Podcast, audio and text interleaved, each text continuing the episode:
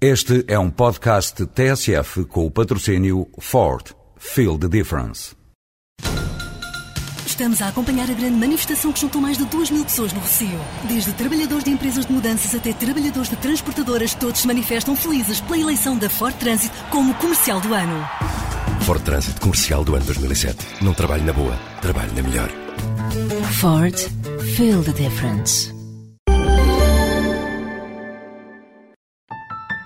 Esta semana, ela voltou à rua, 30 anos depois, erguendo a voz contra a guerra e contra a política de guerra de Bush. Jane Fonda perguntou em Washington se não valeu de nada a lição do Vietnã.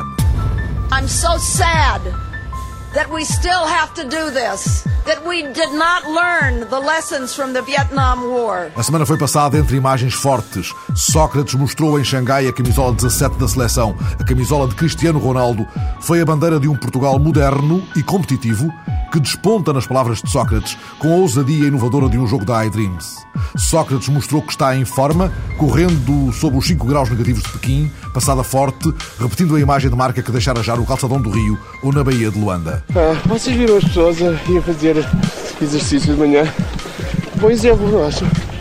Pensei que vocês vinham equipados para fazer também uma corrida. Não é a melhor forma de começar o dia. Sócrates, o fôlego de uma viagem à China, cumprindo uma estratégia anunciada, mal o avião pousou. Portugal é um país europeu, membro da União Europeia, e a China tem interesse nessa relação. Tem interesse também na relação com Portugal por causa das uh, relações africanas que a China desenvolve e interesse nas relações com Portugal em função daquilo que Portugal representa nas instituições internacionais. O guião de Sócrates haveria de ser, contudo, perturbado por duas gralhas alheias. Manuel Pinho deixou mal na fotografia alegados atrativos. Somos um país competitivo em termos de custos, nomeadamente os custos salariais são mais baixos do que na média da União Europeia. A oposição reagiu prontamente. Diogo Feio, do CDS, é inaceitável. É inaceitável que Portugal possa ter a sua competitividade baseada no baixo preço dos salários. E, portanto, aquilo que se pede, até porque na China o ministro Manuel Pinho não é conhecido como em Portugal, é que, se possível, o ministro mantenha até ao fim da visita algum decoro para que ela possa correr bem. Fernando Rosas, do Bloco, e a ameaça sombria. Apresentar como fator concorrencial da nossa economia os salários baixos dos trabalhadores portugueses nestas condições é não só uma ameaça sombria para o futuro dos nossos salários, como uma coisa inteiramente vexatória e provocatória para o próprio trabalho português. Jorge Machado, do PCP, e o argumento barato. O Sr. Ministro, ao, ao, preferir estas declarações num seminário económico, está claramente a dizer que Portugal vai continuar a apostar nos baixos salários e é isso que é eh, competitivo e é por isso que deve atrair investimento internacional. Miguel Frasquinho, PSD, e a extrema infelicidade. São declarações de uma infelicidade extrema e com caráter terceiro-mundista. Penso que só os países do terceiro mundo podem apresentar vantagens competitivas baseadas em baixos salários. Carvalho da Silva, CGTP, e a verdade e a mentira. No que se refere às condições de trabalho e de vida dos portugueses, o governo só fala a verdade no estrangeiro. No país vão-nos fazendo continuamente um discurso mentiroso. João Proença, UGT, e as declarações desajustadas. São completamente desajustadas, não fazem qualquer sentido. Portugal, durante muitos anos, perseguiu uma política de tentar atrair investimento estrangeiro baseado nos nossos baixos salários. E o resultado é que agora, com a abertura da União Europeia, com a globalização, essas empresas estrangeiras todas desapareceram de Portugal e migraram para sítios onde salários ainda mais baixos. No Fórum TSF, o socialista Maximiano Martins não maximizou críticas, mas também não minimizou o desconforto. A generalização dessa afirmação não tem sentido. Aquilo que se pode dizer é que em muitas circunstâncias existe responsabilidade sindical e, noutras circunstâncias, não existe essa responsabilidade que o país deseja. E o Take 1 avançado e Manuel Pinho lançou da China o Take 2 com a tese das forças do atraso. São partidos políticos que nunca se ilustraram por promover o investimento, assim como, infelizmente, os sindicatos que nos pedem a promoção do investimento nacional e estrangeiro são mais uma força de atraso do que de progresso. No Parlamento, Diogo Feio Ai o sentido de Estado. Seria necessário maior sentido de Estado nestas visitas, são visitas importantes mas eu duvido que estas visitas consigam resistir ao Sr. Ministro da Economia.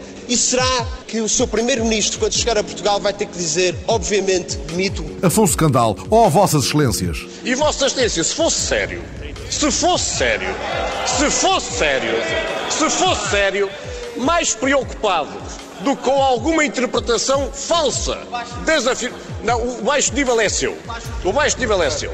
Se não mais preocupado do que a interpretação de uma frase descontextualizada, estaria preocupado com o interesse nacional e não com o aproveitamento do fé diver jornalístico imediato. Miguel Frasquilho, ó oh, infelicidade. As declarações do Sr. Ministro da Economia foram profundamente infelizes Sr. Deputado, a verdade é que foram estas as declarações do Sr. Ministro da, da Economia, por mais que ele não tenha querido a intenção de dizer isto, a verdade é que disse, e em política o que parece. Foi a semana passada com outros abalos políticos. Um deles deixou a Câmara de Lisboa em equilíbrio frágil. Carmona garante ter condições para governar o município, mas Marcelo apontou na televisão danos nem sequer colaterais da maioria. Concordo com o que já escreveu Vasco Polito Valente, com o que escreveu Jacinto Lucas Pires, com o que qualquer pessoa está a ver, por muito que me custe, porque uh, pessoalmente tenho muita simpatia por Carmona Rodrigues, porque quem está com este arguído presume-se inocente até, mas estou a falar do juízo político. Para Marcelo, Marcos Mendes não vai poder aguentar Carmona por muito mais tempo. Realisticamente, para o bem de Lisboa e para o bem do PSD, eu acho que o PSD não deve deixar apodrecer isso. Claro que a oposição deve.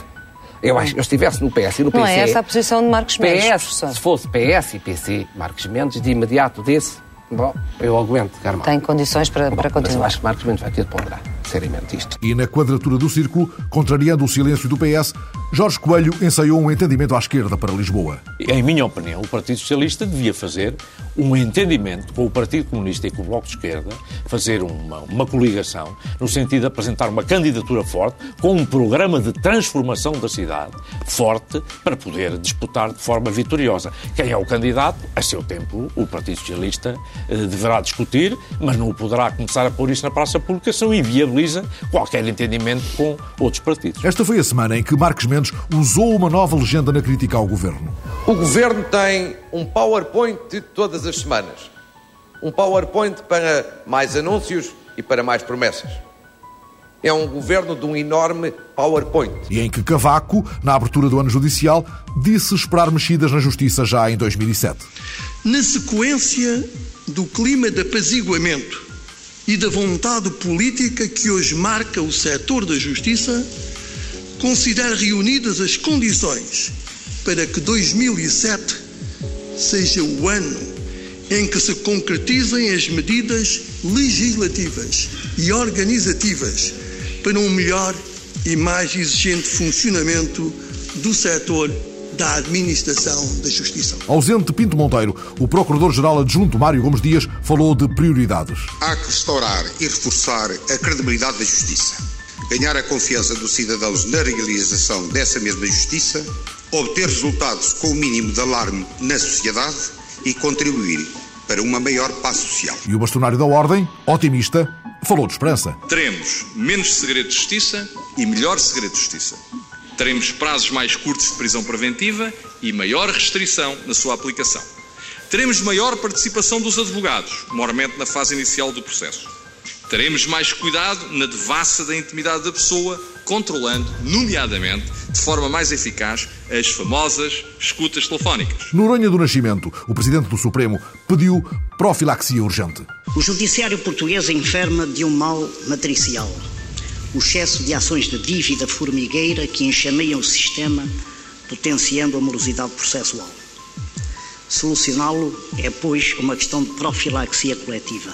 E numa carta enviada ao Congresso do Sindicato dos Magistrados do Ministério Público, o presidente António Coloni considerou que ou o Ministério Público se liberta de um modelo antiquado e burocrático em que funciona, ou desaparece naquilo que se refere à sua natureza constitucional.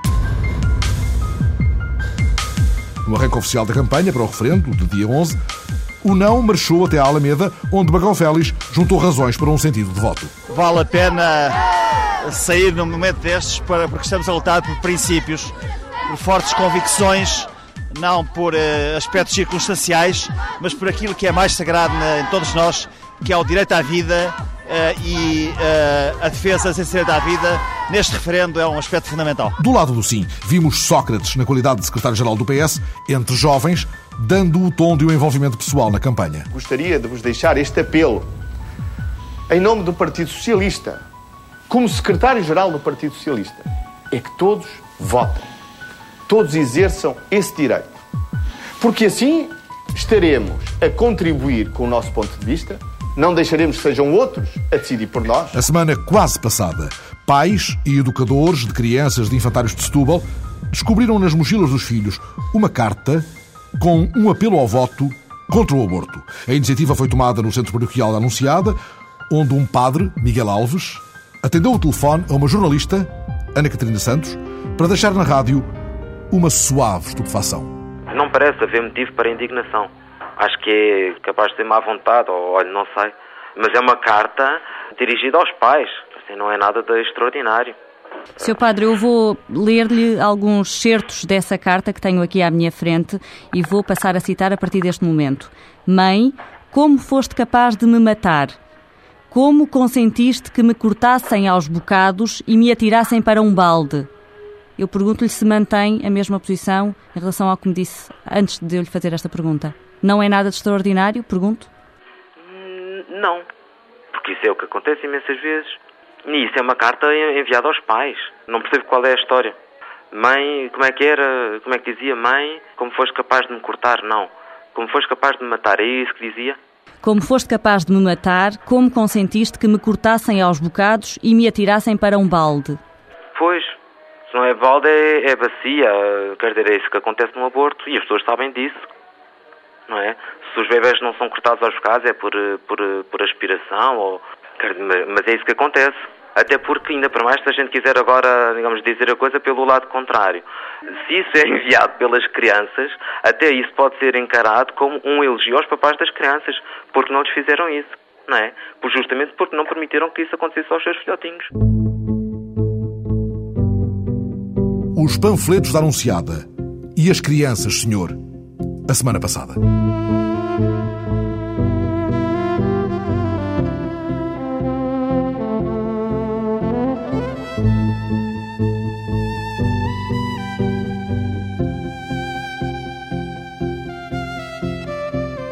A semana passada, o Museu Nacional de Arqueologia abriu ao nosso espanto a maior exposição de cerâmica grega jamais realizada em Portugal.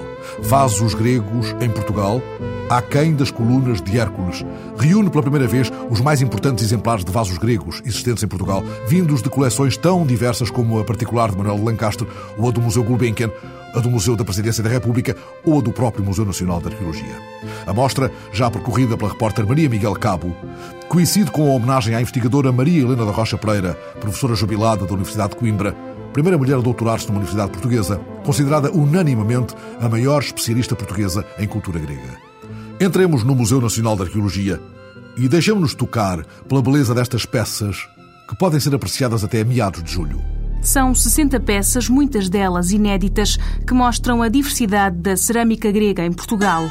Do geométrico à mitologia, a exposição reúne pela primeira vez os principais estilos de vasos gregos e mais de 50 fragmentos encontrados em território nacional.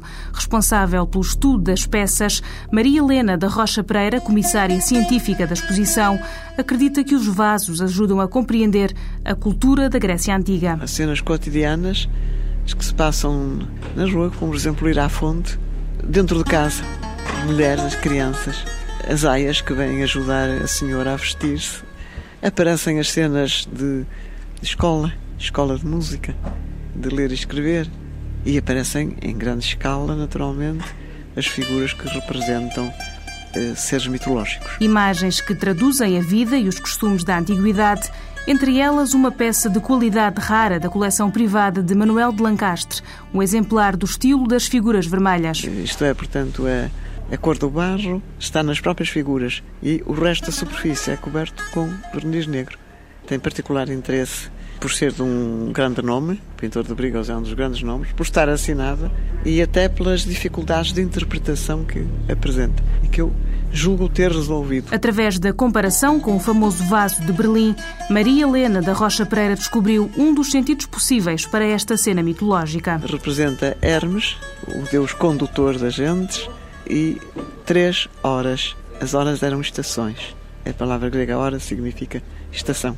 Que eram eh, criadoras de, de vegetação e de, é por isso que elas levam na mão eh, ramos de romã como eh, manifestação da capacidade de renovação da produção da terra. Uma peça do século V a.C., como a maioria dos fragmentos descobertos em escavações.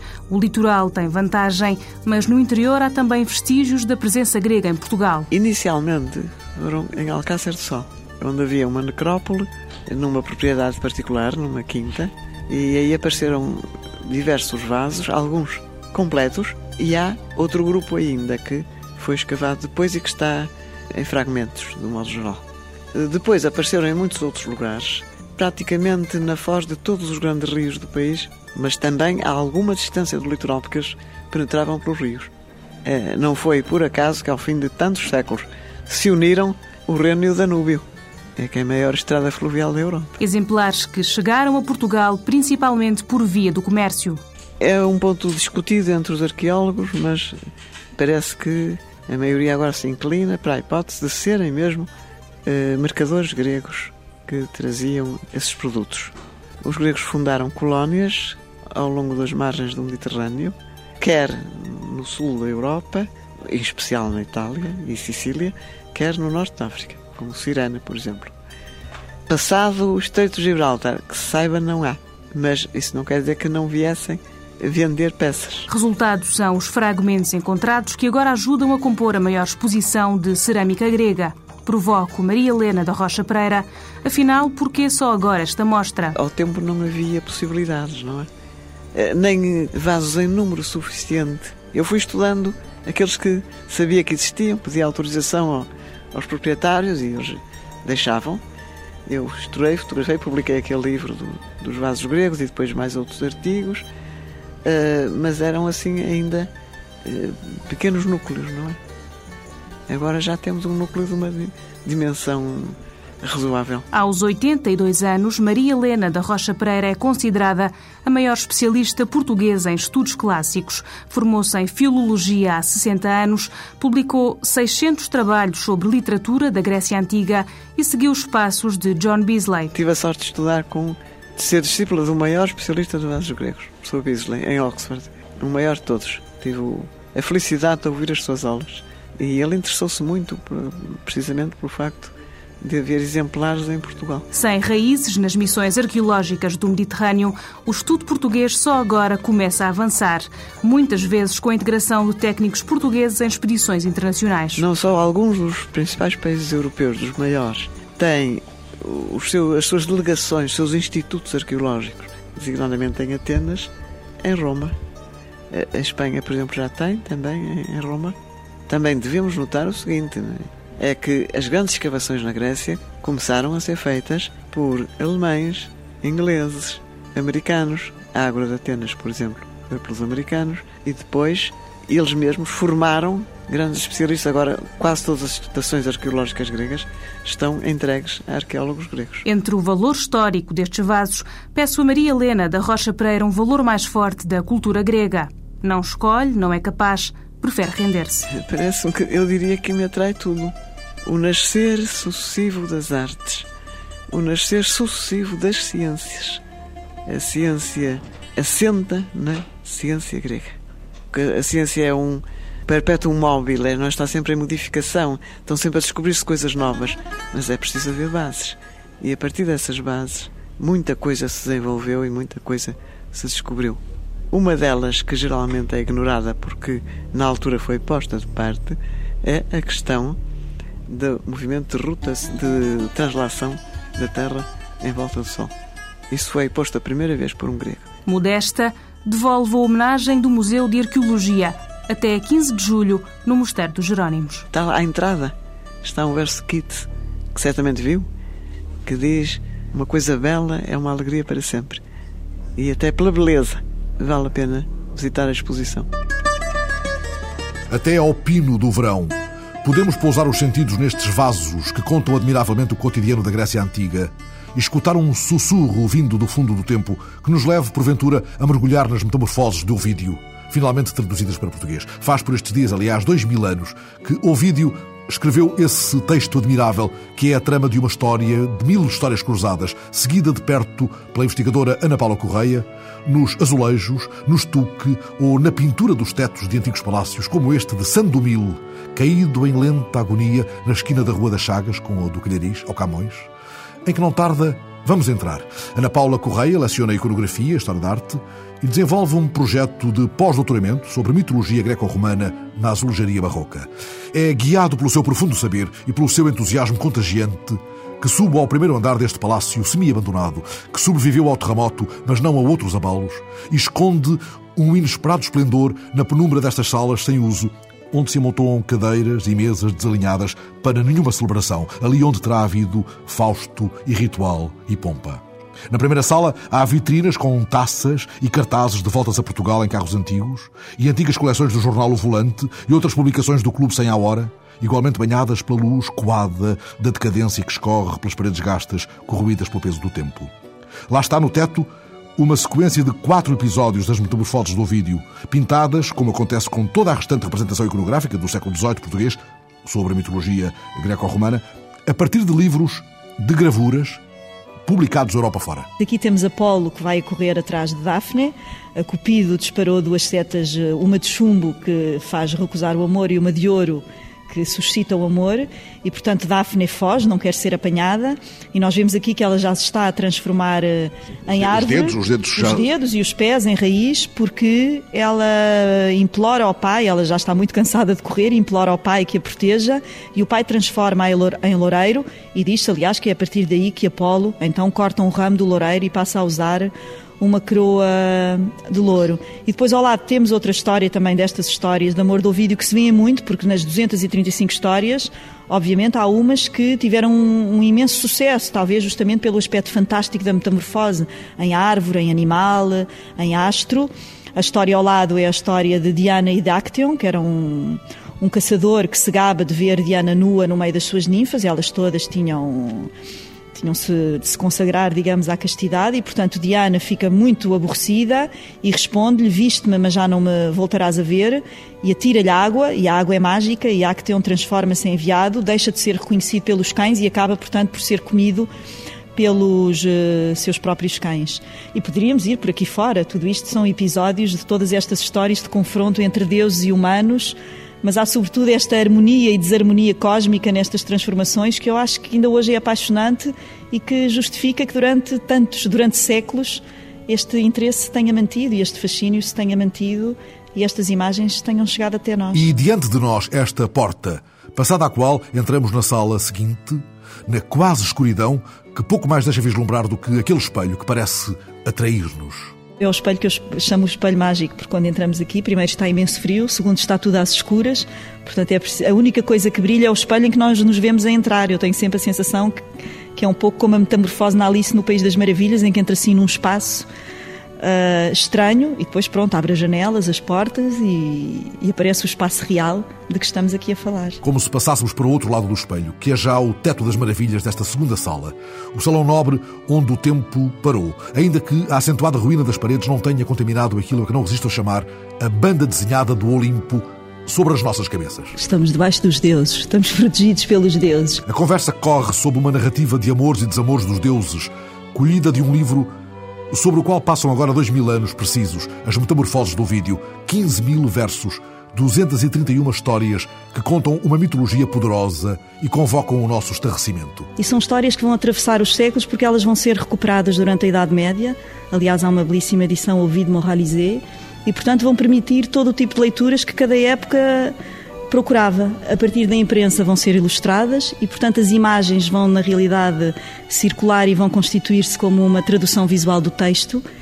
E, muito surpreendentemente, neste belíssimo teto, finais do século XVII, início do século XVIII, talvez daqui a uns tempos já lhe saiba dizer com mais precisão, temos não só as histórias das metamorfoses do vídeo, mas sobretudo temos essas histórias contadas através reprodução, da reprodução dos maiores pintores franceses, gravadores alemães. Ana Paula Correia nos últimos anos mais colada às paredes de palácios, tantas vezes em ruínas, tem inventariada toda esta narrativa em azulejos, escondidos pelas eras e pela vegetação bravia. Eu fiz um levantamento da temática mitológica na arquitetura civil residencial barroca, sobretudo nos, uh, nos azulejos, que era aquilo que me interessava à partida, e apercebi-me que a temática mitológica era sobretudo, funcionava sobretudo através justamente do sucesso dessas edições ilustradas das Metamorfoses de Ovídio. Mas apercebi-me também que não havia só azulejos, havia estuque e havia pintura, ou seja, há todo um, um, digamos, um lugar privado, um espaço privado, em que na realidade estas histórias da mitologia uh, surgiam e eram muito, muito apreciadas. É preciso, se calhar, explicar que durante o século XVII, praticamente em Portugal, não há pintura oficial de, de temática mitológica. Uh, provavelmente devido a motivos ligados à Inquisição, isso agora poderíamos falar aqui uh, longamente, mas vamos ver na arquitetura residencial, em espaços privados, há realmente uh, uma série de representações e há, sobretudo, um património muitíssimo vasto que ilustra as metamorfoses do Ovídio, das quais não há traduções portuguesas como houve noutros países, nomeadamente em Espanha, por exemplo, ou, ou, em França. Uma temática resguardada e durante muito tempo esquecida. Como era uma temática cujo conhecimento se foi perdendo, há muitos painéis que foram recuperados, portanto que já não estão no local de origem, em que as histórias foram cortadas aos bocados porque como já não se sabia quem era Paris ou quem era Vênus ou, ou outra divindade, cortaram só os bocados, o que na temática, por exemplo, religiosa cristã não, não acontece. Ninguém, se encontrarmos um painel de azulejos com a natividade, não vamos pôr a Nossa Senhora num sítio e o São José no outro. Ana Paula Correia, a persistência de uma investigadora que do azulejo aos tetos, mais tarde porventura aos estuques, alimenta o desejo de fazer um inventário de todas as histórias das metamorfoses do Ovídio, através do que chama património integrado, aquilo que não é arquitetura, mas não vive fora da arquitetura. O estuque, a pintura, o azulejo. E neste caso, acho que estamos perante algo de, de extraordinário, sobretudo neste espaço que adormeceu no tempo. Tenho a sensação sempre que entro aqui na, não sei quando passa a porta, que, que sou Alice no País das Maravilhas e que de repente acende a luz.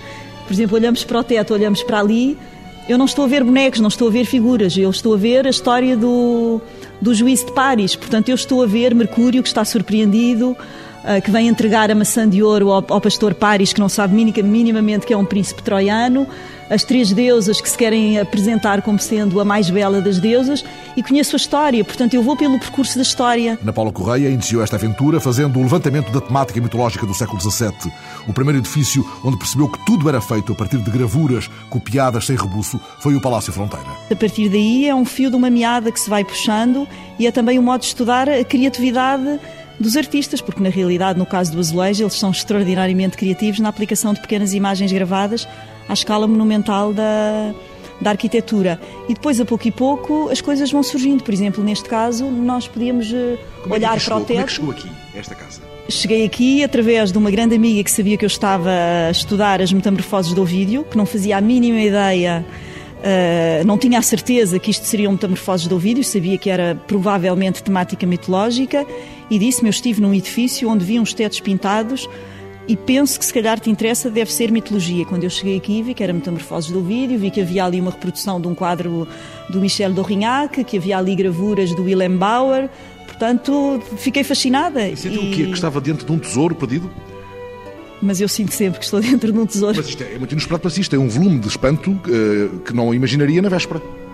Ah sim, eu quando cheguei aqui tive um verdadeiro choque. Primeiro porque isto estava tudo às escuras, abrimos as portas, rangeram as janelas as paredes, como vê, eh, estão todas meias pintadas, com várias gerações de pintura mural, umas por cima das outras, e de repente olho para cima e estou num espaço anterior ao terremoto, porque estes tetos são extraordinários, são tetos do primeiro quartel do século XVIII, bem, com uma força cênica, com um impacto, são, são fabulosos. Né? Eu acho isto fascinante, portanto, posso ficar aqui horas a falar disto e a falar do Ovídio e das metamorfoses do Ovídio. Dois mil anos depois, sob o esplendor da banda desenhada do Olimpo, no velho palácio de Santo Mil, que resistiu ao terremoto, mas parece condenado a um fim sem glória. A semana passada, a Municípia, uma empresa portuguesa sediada em Oeiras, apresentou aos municípios de Cabo Verde a cartografia digital de todo o arquipélago. O trabalho apresentado no Mindelo, durante o primeiro congresso das câmaras geminadas luso-cabo-verdianas, no último fim de semana, foi realizado a partir de fotografia aérea, contando com o financiamento da Associação Nacional de Municípios Portugueses, no quadro de um acordo de cooperação firmado durante o governo Guterres. No Congresso do Mindelo ficou bem encaminhada a próxima abertura de um centro de formação de técnicos de cartografia em Cabo Verde. António Fernandes, o presidente da administração da municípia, abriu à curiosidade da repórter Maria Miguel Cabo o mapa da Operação Cabo Verde e apontou as várias hipóteses de instalação do Centro de Formação dos futuros cartógrafos das ilhas. São Vicente, Sal, Praia ou Ribeira Grande. Dentro de um mês, um destes municípios de Cabo Verde vai receber um centro de formação na área da cartografia. Constituída por autarquias portuguesas e da África lusófona, a municípia pretende formar 20 técnicos, transferir conhecimentos e dar resposta às necessidades dos municípios de Cabo Verde. Avaliado em mais de 200 mil euros, o Centro de Formação e Produção de Cartografia e Cadastro espera apenas uma decisão política para a localização. António Fernandes, da administração da municípia, considera que o próximo passo é a formação nas autarquias. Neste momento eles têm uma ferramenta, ou seja, uma infraestrutura de informação geográfica, que, portanto, todo o território está coberto à escala 10 mil e à escala 2 mil nas zonas urbanas e de expansão urbanística, e acontece que é preciso que esta matéria-prima que não se perca em termos de utilidade e de rentabilidade. E na fase em que Cabo Verde se encontra, de explosão em termos de desenvolvimento turístico e habitacional, é preciso fazer formação específica para os técnicos das câmaras, assim como dotá-los de algum equipamento e algum software específico que, adequado à exploração que é este tipo de informação. Informação que pode ajudar no planeamento do território. Cabo Verde está num processo de transformação urbanístico muito grande. O desordenamento, entre aspas, é enorme. Para que se faça, de facto, um planeamento uh, assertivo, é preciso conhecer bem a realidade do território. E a realidade do território é preciso cartografia, cadastro, para que, em cima daquilo, se possam desenhar as melhores soluções de uma forma acertada. E aquilo permite, de facto, fundamentar e sustentar os projetos de desenvolvimento que entendem. Exemplo disso são os complexos turísticos. António Fernandes considera que, conhecendo melhor o terreno, é mais fácil negociar mesmo até para os governos locais e para os governos central de Cabo Verde, discutir e avaliar a grandeza e a importância do projeto, está mais habilitado a fazê-lo e com uma maior capacidade negocial, se dominar bem o que é que isso implica em termos de ocupação do território, o que é que isso implica em termos de infraestruturas, de desenvolvimento, está muito mais habilitado a negociar e melhor com esta informação do Depois das tentativas da Força Aérea Portuguesa, impedidas pelo mau tempo, a município fez a cartografia total de Cabo Verde há dois anos. Foram precisos 25 dias de voo, mas as dificuldades começaram em terra. Para que um projeto desta natureza funcione bem, é necessário que exista uma base que se chama rede geodésica estável, eh, relativamente atualizada e em que seja possível confiar quando vai na estrada e vê um mar geodésico, isso faz parte da rede geodésica. Portanto, é aí que se amarra, digamos assim, entre aspas, eh, toda a cartografia que se produz. Mas esses marcos Portugal eh, foi o responsável por redes que lá estão. Desde então para cá nunca mais foi feito que nós tenhamos conhecimento de nenhuma atualização nem nenhuma manutenção.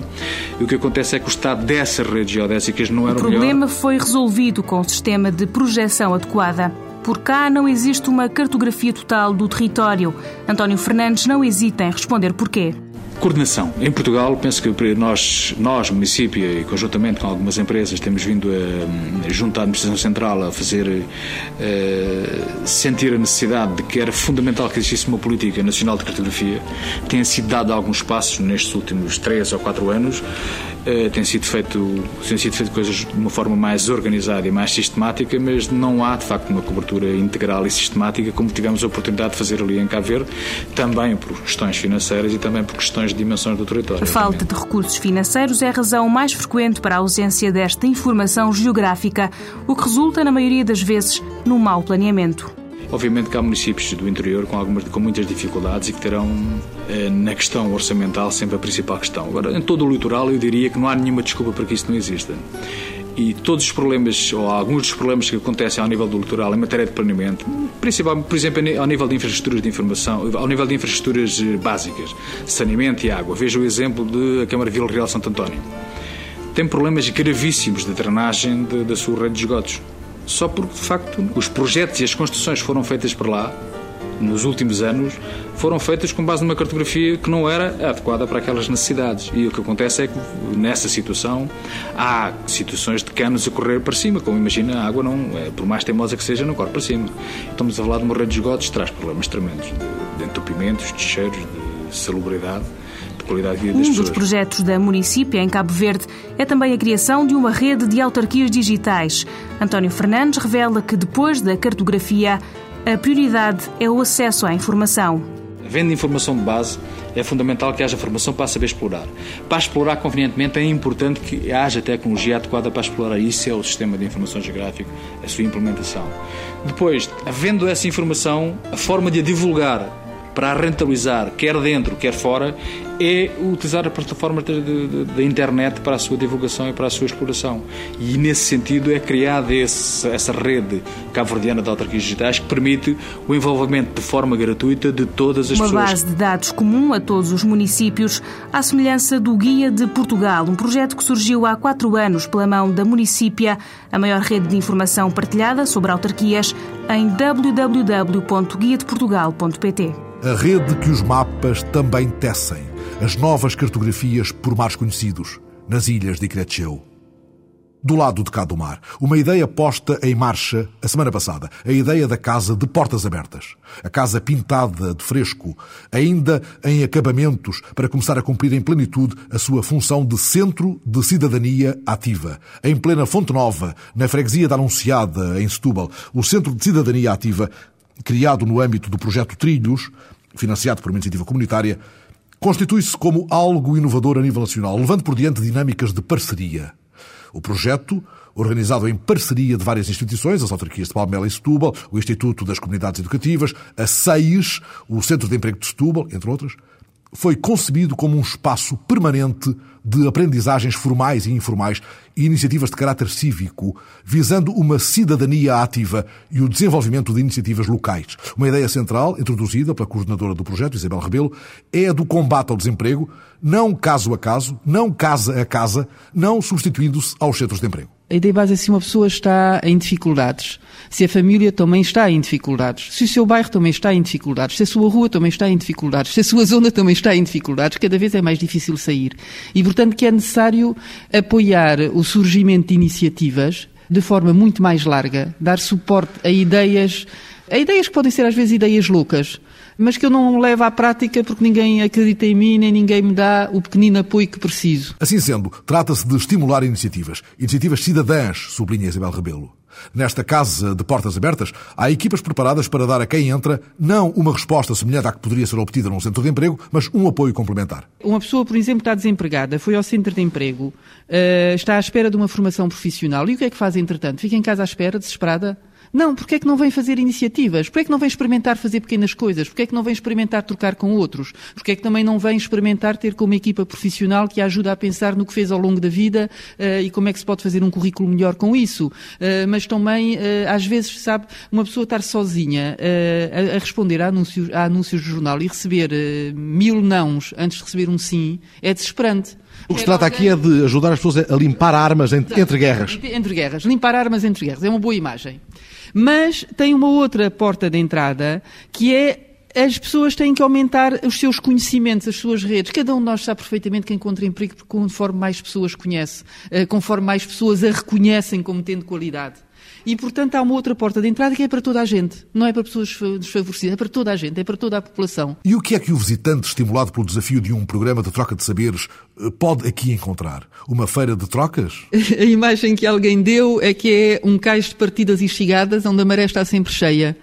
Uh, e esta bem noção de partidas e chegadas. Portanto, é, é uma encruzilhada de encontros em que cada um está cá o tempo que necessita para que as coisas aconteçam, para que o seu desejo aconteça e que depois parte e parte bem-vindo por partir e bem-vindo por voltar. Uh, Vou-lhe dar um outro exemplo que também se passa. Por exemplo, uh, nós, em termos seis, em conjunto com dezenas de instituições de Setúbal, temos há 13 anos uma coisa que acontece todos os meses de março, que vai acontecer também este mês de março, neste momento também em colaboração com Palmela, que é o Março Mulher. e o Março Mulher, vou-lhe dar esta ideia porque é muito o que vai ser este centro também. Uh, o que é que nós propusemos uh, há 13 anos às, às, às, instituições foi vamos publicar iniciativas em conjunto num programa conjunto, mas em cada uma faz acontecer as suas. E volta a ser um trabalho de coordenação. Mas em que é também um trabalho de, uh, que nós às vezes dizemos a brincar, de casamentos. Ou seja, a Ana aparece aqui a dizer, olha, eu faço umas pinturas em casa e tenho um quadro. E faço umas pinturas, nunca expus. eu não sei como é que é de expor. E há um bar que diz: Estou à procura de novos pintores. tenho o meu espaço disponível para uma exposição de uma, de uma mulher. Mas, por exemplo, há uma, há uma pessoa que sabe fazer, eh, que sabe de computadores e diz estou disponível a uma vez, uma hora por semana, vir ensinar computadores a alguém. Está bem? Mas há outra pessoa uh, que sabe fazer uns reboçados deliciosos e que diz eu estou disposta a vir ensinar aos repassados. Uh, há outro que sabe de blogs, estou-lhe a dizer coisas que já aconteceram. O Centro de Cidadania Ativa é, nesse caso, uma espécie de banco do tempo dos saberes? Em que o sentido desta troca de saberes é dado por cada pessoa que participa. Ou seja, quem quer ensinar sabe porque é que quer ensinar e quem quer aprender pode ser pelas razões mais variadas. Pode ser porque lhe faz jeito para o emprego, mas pode ser porque gostaria de saber, pode ser porque tem tempo disponível e gostaria de aprender mais, pode ser pelas mais variadas razões. Há um intenso cheiro a tinta na grande sala, onde, em breve, Todos os cacifos nas paredes vão estar ocupados, onde cada um terá um lugar, mas ninguém fará seu o lugar que transitoriamente ocupa, pois outros virão, todos hão de entrar e sair, e hão de regressar uma e outra vez, colhendo a variedade de experiências que aqui tomarão forma, colhendo ferramenta e fôlego na experiência acumulada pelas várias parcerias que aqui convocam a urgência de novas e inovadoras situações. Pergunto, o que é que aí vem?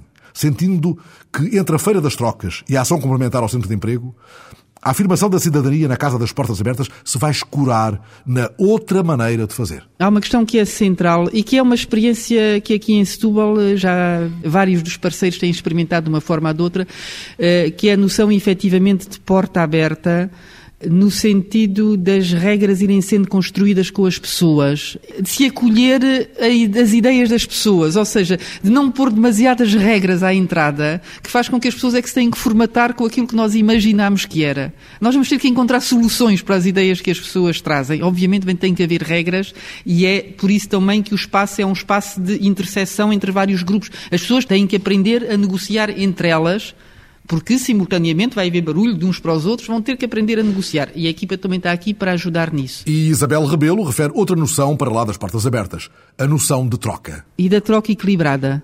Ou seja, estamos demasiado habituados a que uns têm que receber e que outros têm que dar. Todos sabem coisas, todos podem dar.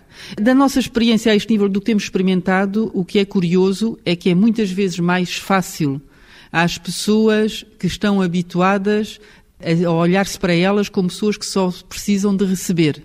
Se lhes propomos que deem, é mais fácil elas conseguirem dar do que muitas vezes aqueles que estão habituados a dar perceber que podem receber dos outros. Muitas vezes é muito mais difícil isso. Muitas vezes o, as pessoas que estão dispostas a dar trabalho voluntário, como dizer, mas agora têm que também procurar o que é que quer receber do outro. Ah, mas isso é mais complicado, não sei se tenho tempo para isso. Portanto, é muito mais difícil passar do papel de, mérito para o papel de quem também recebe, para o parceiro de parceiro. Há uma questão, ideia central também, que não disse aqui.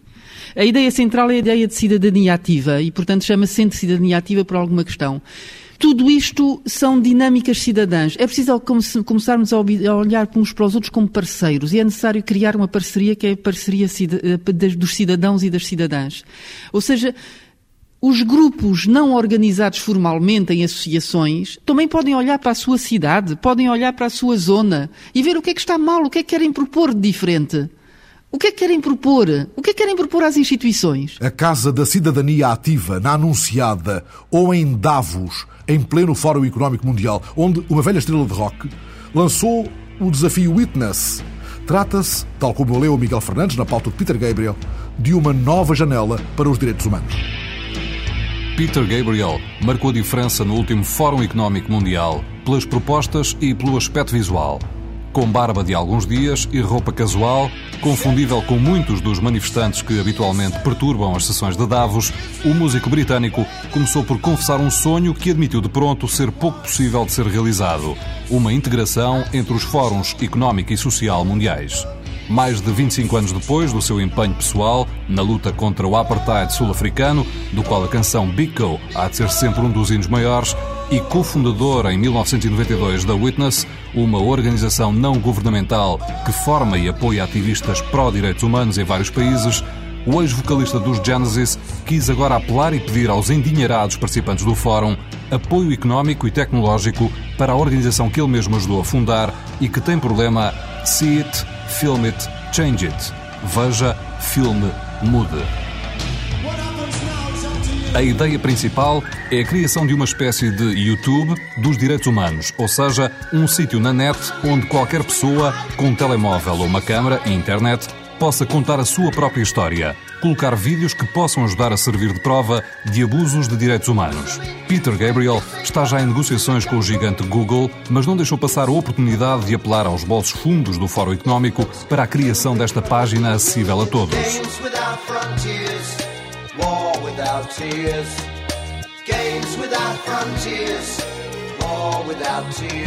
A uma semana de completar 57 anos, Peter Gabriel, um dos nomes grandes da pop rock, continua a acreditar que ver e filmar, se colocado na net a um nível YouTube, pode ser um dos principais catalisadores da mudança pelos direitos humanos. Peter Gabriel, a net como espécie de casa de portas abertas para a cidadania ou poço sem fundo dos direitos humanos. Um dia destes, a semana passada.